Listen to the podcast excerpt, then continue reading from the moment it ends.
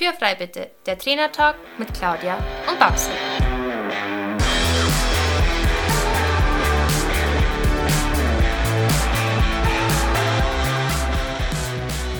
Herzlich willkommen zu unserem Trainertalk Podcast und schön, dass du eingeschaltet hast.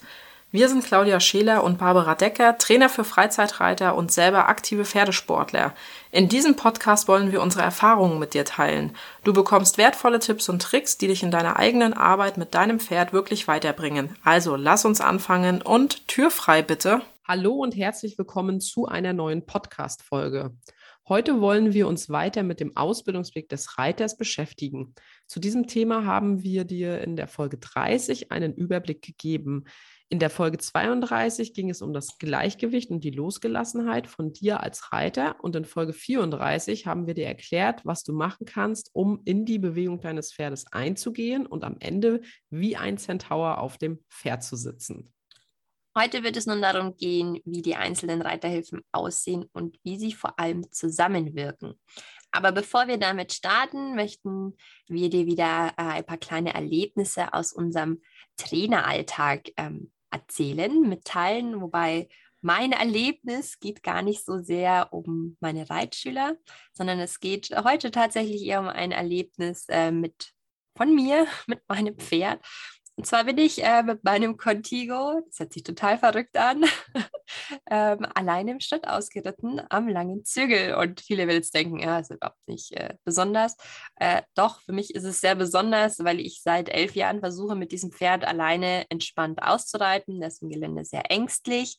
Der hat vor vielen Sachen Angst und geht dann einfach auch nicht mehr dran vorbei. Und ähm, die Option absteigen und dran vorbeiführen, die gab es eben sehr lange auch nicht weil er sich einfach losgerissen hat und weg war er. Und wir haben einfach sehr kontinuierlich, sehr lange daran gearbeitet. Was schon seit einigen Jahren ging, war, dass wir trainingsmäßig ins Gelände gehen, also dass ich dann ziemlich schnell antrabe. Dann sind wir auch in vielen Sachen erstaunlicherweise besser vorbeigekommen wie im Schritt. Und ja, ich habe das tatsächlich ähm, sehr lange ähm, trainiert, versucht, bin auch viel alleine spazieren gegangen und zwar äh, vor kurzem einfach der Tag X, dass ich mit meinem Pferd am langen Zügel sogar gleich äh, fremde Wege, die er nicht kannte, einfach mal ausprobiert habe und mit ihm alleine ausgeritten bin. Und das hat mich so unglaublich stolz gemacht, denn einfach mal entspannt mit seinem Pferd ausreiten. Ich meine, es ist ja so ein kleiner, äh, wenn die Welt Freizeit-Ausreiter-Traum, aber ähm, einfach auch mal um das Pferd entspannt zu bewegen, ist das einfach eine irrsinnig gute Sache und ich genieße es. Ich genieße es unglaublich, mich ähm, ja, von meinem Pferd durch den Wald tragen zu lassen. Ja, Claudia, was gab es bei dir so? Ja, was gab es bei mir in der letzten Zeit Neues? Ich bin Anfang Mai mit meinem Haflinger wieder aufs Turnier gefahren. Gestartet sind wir in einer A-Dressur. Ähm, jetzt endlich ging es mir jetzt nicht darum, dass äh, in dieser A-Dressur alles perfekt ist, sondern eher so um das Drumherum, weil äh, mein Hafi tut sich sehr schwer, alleine wegzufahren und lässt sich sehr von der Umgebung beeindrucken. Und für mich war also wichtig, dass er ja die Ruhe bewahrt und ich zum Reiten komme. Und ich habe mir bei diesem Turnier sehr viel Zeit genommen, habe ihm an der Hand alles gezeigt, bin sehr lange dann Schritt geritten und ja, mein Plan ging eigentlich ganz gut auf. Er war dann ruhig, hat sich gut reiten lassen und mir dabei zugehört. Und ja, ich war also sehr ähm, zufrieden, so wie er sich da an dem Turnier verhalten hat. Was leider nicht so schön war, waren die ganzen kleinen Szenen, die sich auf dem Hängerparkplatz abgespielt haben. Und eigentlich, man muss ja ehrlicherweise sagen, man kennt diese Szenen, aber mir ist das an diesem Tag wieder besonders aufgefallen, denn ich hatte eine von meinen Reitschülerinnen mit. Das ist ein ja, junges Mädel, ähm, die hat mich auf das Turnier begleitet. Und die hat, glaube ich, echt so ein bisschen einen Kulturschock an diesem Tag bekommen. Und ich habe auf der Rückfahrt ihr jetzt auch erstmal da jede Menge erklären müssen, warum es da solche Szenen gibt und ähm, warum, ja, ähm, dass halt Menschen da auch immer sehr unterschiedlich mit umgehen. Auf jeden Fall war es auf dem Hängerparkplatz so, dass dort ähm, ja Pferde sich nicht verladen ließen und dann wurde kurzerhand mit Besen und Hocker nachgeholfen. Und ja, das tut weh, vor allem weil meine Devise da ganz, ganz einfach anders ist. Wenn Also ich sehe das halt so, wenn sich das Pferd nicht verladen lässt, dann muss ich das zu Hause erst einmal üben und dann kann ich aufs Turnier fahren.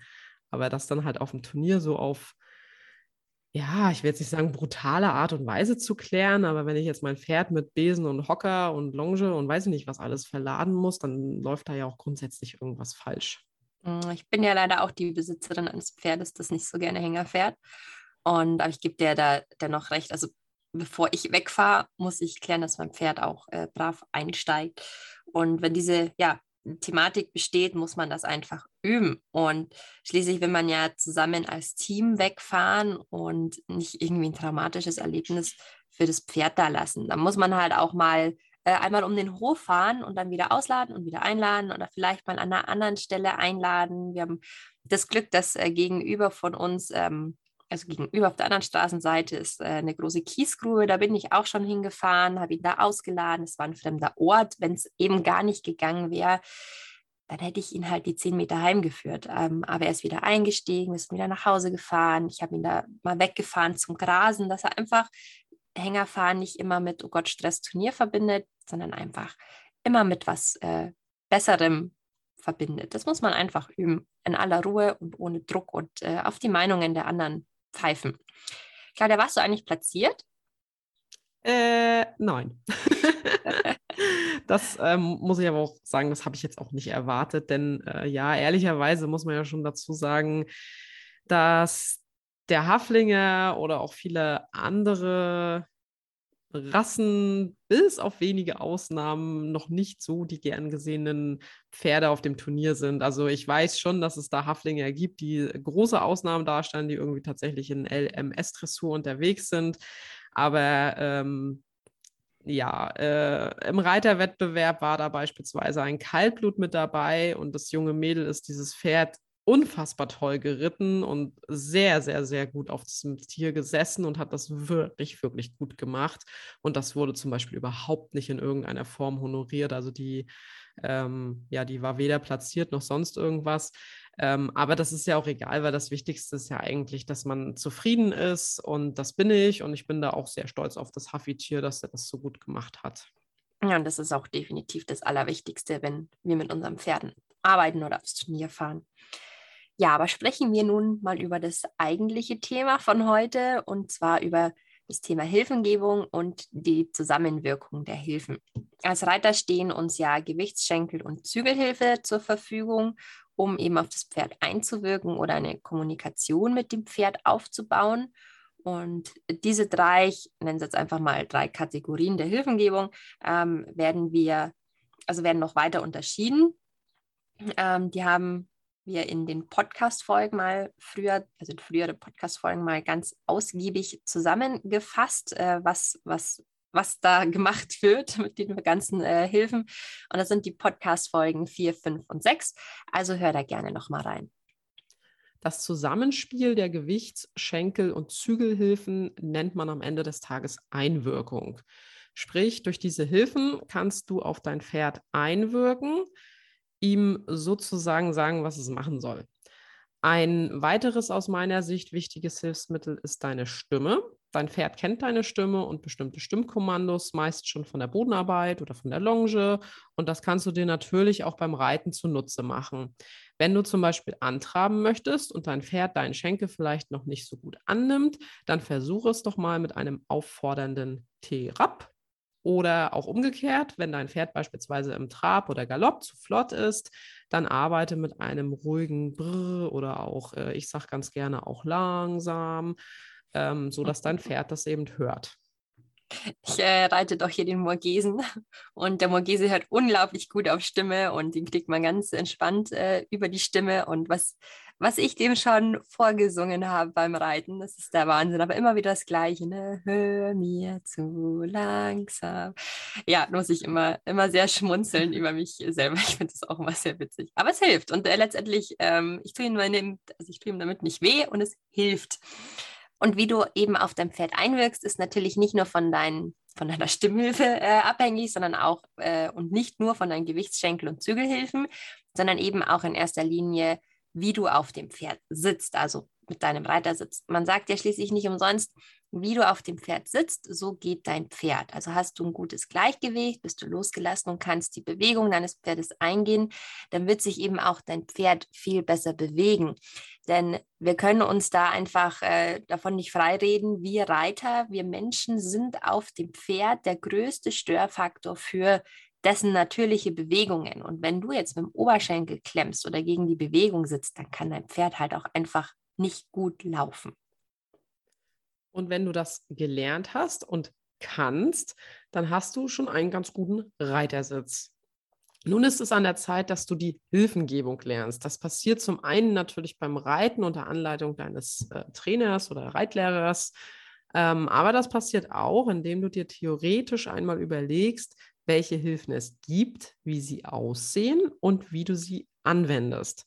Dazu findest du viele gute Bücher, aber natürlich auch jede Menge kostenfreie Ressourcen irgendwo im Internet, wie zum Beispiel unsere Podcast-Folge. also ich empfehle dir auf alle Fälle mal statt die Hilfen auf zum Beispiel jetzt die Gewichtshilfe. Ähm, hier gibt es die beidseitig belastende Gewichtshilfe, die einseitig belastende Gewichtshilfe und die entlastende Gewichtshilfe. Das machst du eben auch noch mit den Schenkel- und den Zügelhilfen. Ähm, du schreibst ja auf, wie sie aussehen soll, wie du sie gibst, ähm, wo die Lage der Schenkel sind, was machen deine Hände. Also wirklich einmal im Detail auf Aufschreiben. Der Grund, warum du das aufschreiben sollst, ist, dass alles, was sozusagen einmal durch deinen Arm gelaufen ist, ähm, einmal verankert ist oder äh, wer schreibt, der bleibt. Das kennt man ja mittlerweile auch, äh, das Zitat. Wenn du dir die entsprechenden Notizen gemacht hast, dann setz dich mal verkehrt herum auf einen Stuhl und stell dir vor, du reitest. Also die Stuhllehne ist vorne an deinem Bauch.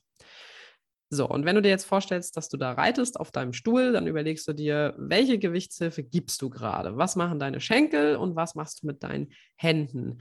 Und dann stell dir mal vor, du reitest einen Zirkel. Und ja, wie verändern sich jetzt die Hilfen? Was macht jetzt dein Gewicht und was machen deine Schenkel? Und wenn du all das in der Theorie verinnerlicht hast, dann wird dir das Ganze auf dem Pferd auch einfacher fallen. Versprochen.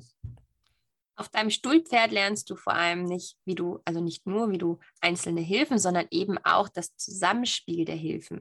Denn, und das ist ganz, ganz wichtig, keine reiterliche Hilfe steht für sich allein. Du bist niemals nur der einen, also du machst niemals nur eine Gewichtshilfe oder die eine Schenkelhilfe. Das ist immer ein Mix aus verschiedenen Hilfen und das musst du üben. Unser Gehirn, das fällt dem nämlich ziemlich schwer zu veranlassen, dass der rechte Schenkel etwas anderes tut als der linke oder dass die Hände in eben unabhängig vom Rest des Körpers äh, sitzen und eventuell nochmal was ganz was anderes machen. Und vor allem äh, kennst du es vielleicht vom Leichtraben, wenn du aufstehst und dich wieder hinsetzt, dann sollen deine Hände ja in der Luft stehen bleiben, aber meistens gehen sie halt hoch und runter. Das wollen wir allerdings nicht und die Hände sollen dann in der Luft bleiben, wo sie sind also wo sie hingehören. Schön ruhig eine Zügelverbindung zum Pferdemaul halten. Was ja gar nicht so einfach ist, weil die Hände nun mal an unseren Armen festkleben und die Arme nun mal an unserem Körper kleben. Ja, willkommen in der Koordination. Neben dem Zusammenwirken der Hilfen und der Koordination dieser spielt noch etwas anderes eine ganz wichtige Rolle und zwar das Wann und wie stark. Also wann setzt du deine Hilfen ein und wie intensiv müssen sie sein? Die Frage nach der Intensität ist ja oft so eine Sache, denn immer wieder hört man von sehr triebigen Pferden und Pferden, die den Schenkel nicht richtig annehmen. Wenn du dir jetzt aber einmal vorstellst, dass dein Pferd ähm, in der Lage ist, eine Fliege auf der Haut zu spüren und diese ganz gezielt abzuschütteln, dann ist das schon ein bisschen paradox, oder? Denn die Fliege spürt dein Pferd und dein Schenkel nicht. Das macht ja irgendwie keinen Sinn. Ja, leider äh, ist es aber so, dass Pferde durch Dauerdruck, Dauertreiben oder Dauerklopfen mit den, mit den Schenkeln einfach abstumpfen. Das bedeutet, dein Pferd sagt irgendwann, ja, ja, ja, klopf du nur, das ist schon okay, ich trabe trotzdem nicht an. Und äh, deine Aufgabe ist es, dass du deine Hilfen ganz gezielt einsetzt. So wie sich die Fliege gezielt irgendwo hinsetzt und dein Pferd gezielt die Fliege abschüttelt, solltest du ganz gezielt auch deine Hilfen einsetzen und da eben nicht in dieses Dauertreiben kommen. Und dabei eben halt ja auch nicht in diesen Dauergebrauch, wie Claudia schon gesagt hat. Das wiederum geht natürlich ähm, nur aus einem losgelassenen und ausbalancierten Reitersitz heraus. Denn, also, wenn das Kind bereits in den Brunnen gefallen ist, also das äh, Pferd schon stumpf ist, dann arbeite intensiv an der Sensibilität von deinem Pferd für die Reiterhilfen. Für mich hat sich da einfach folgendes Vorgehen äh, beispielsweise beispielsweise zum Antraben bewährt. Also äh, ich frage bei einem Pferd mit der Stimme an, ne? also hier, pass auf, äh, ich verlange jetzt was von dir und dann sage ich halt Terap. Folgt keine Reaktion auf dessen Hilfe, also auf meine Stimmhilfe und vielleicht schon diese leichte Schenkelhilfe in Kombination, kommt eben äh, die Schenkelhilfe so ein bisschen deutlicher dazu. Kommt dann immer noch keine Reaktion vom Pferd, dann muss ich halt mir irgendwas überlegen. Und in dem Fall ist es äh, bei mir die Gerte. Also dann titsche ich halt hier mal kurz mit der Gerte zusammen, ganz wichtig, mit dem Schenkel an, damit das Pferd halt einfach versteht, ich bekomme die blöde Gerte, äh, kitzelt mich da im Hintern, weil ich den Schenkel nicht eingenommen habe. Und die Pferde brauchen da ein paar Wiederholungen. Pferde sind nicht dumm. Die Pferde wissen auch ganz genau, wie lange sie welche Hilfen aussetzen können. Also es kann auch mal sein, dass ich den etwas festeren Schenkeldruck aussetze und dann gleich mit äh, Schenkel und äh, Gerte komme, ähm, weil das Pferd einfach weiß, ach, das bisschen mehr Schenkeldruck, das, setze ich locker aus, dann kann ich lieber nochmal äh, drei Schritte länger Schritt gehen. Also Pferde sind da auch einfach nur Energiesparer ähm, und er hat es einfach gelernt, dass er da durchkommt. Deswegen muss man das, was man will, vom Pferd auch sehr konsequent ähm, einfordern. Nicht grob, auf gar keinen Fall grob, das will ich hier jetzt nicht sagen, aber konsequent. Und man darf eben nicht vergessen, das Pferd braucht da auch sehr viele Wiederholungen. Das kann sich sehr, sehr lange ziehen, bis dein Pferd verstanden hat, dass es eben auf den Schenkel zum Beispiel antraben soll. Vor allem braucht es sehr viele Wiederholungen, wenn du dich bereits in dieser Korrekturphase befindest und du ein bereits schenkelfaules Pferd wieder sensibel machen willst. Ein neues Hilfsmittel kam eben äh, dazu, und zwar die Gerte. Ganz wichtig, die Gerte soll dir dazu dienen, dein Pferd gezielt zu etwas aufzufordern. In dem von Babsi genannten Beispiel geht es darum, dass dein Pferd antraben soll.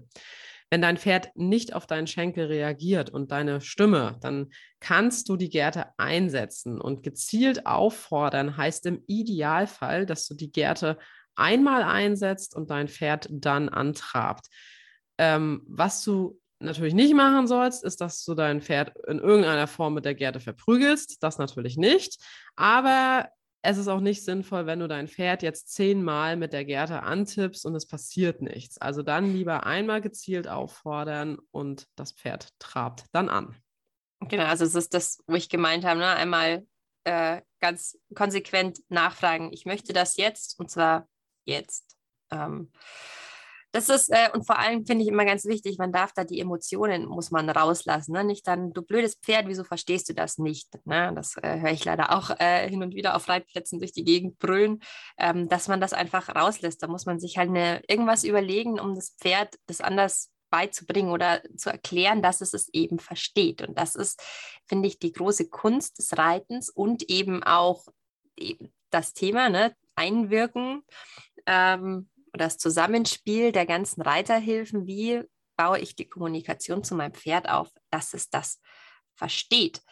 Denn ja, irgendwie den gleichen Effekt hat halt eben der klopfende Schenkel, wie du eben schon gesagt hast, wenn du dauernd nur mit der Gerte 10.000 Mal leicht ankitzelst und der Pferd sagt halt einfach auch, auch das äh, bisschen Kitzel mit der Gerte kann ich gut aussitzen, da trabe ich jetzt mal nicht an. Und eben du als Reiter solltest während deiner ganzen Reitausbildung eben ein, ein Ziel vor Auge haben und das ist einfach das feine Einwirken auf das Pferd und ein schönes, harmonisches Reiterbild. Genau, und das ist eben nicht diese ja, bestimmte Lektion, die du mal reiten willst oder eine bestimmte Turnierprüfung, das ist jetzt nicht gemeint mit dem Ziel, was du vor Augen haben solltest. Nein, und äh, das große Ziel, wie ich schon vorher gesagt habe, ne, immer Gefühl für das Reiten zu entwickeln, für das Pferd zu entwickeln, ähm, sich stetig weiter zu verbessern, zu verfeinern. Und ähm, eben dieses Gefühlsthema, auf das wollen wir nochmal in einer kommenden Podcast-Folge besprechen. Bis dahin wünschen wir dir eine gute Zeit, streichel dein Pferd einmal von uns über die Nase und bis bald. Das war der Trainer Talk Podcast mit Claudia und Babsi. Danke, dass du uns zugehört hast. Wenn du Fragen oder Anregungen hast, dann melde dich gerne bei uns. Entweder an info at claudia-scheler.com oder an reitemit at pferdvoll-wertvoll.de. In diesem Sinne, Tür ist frei.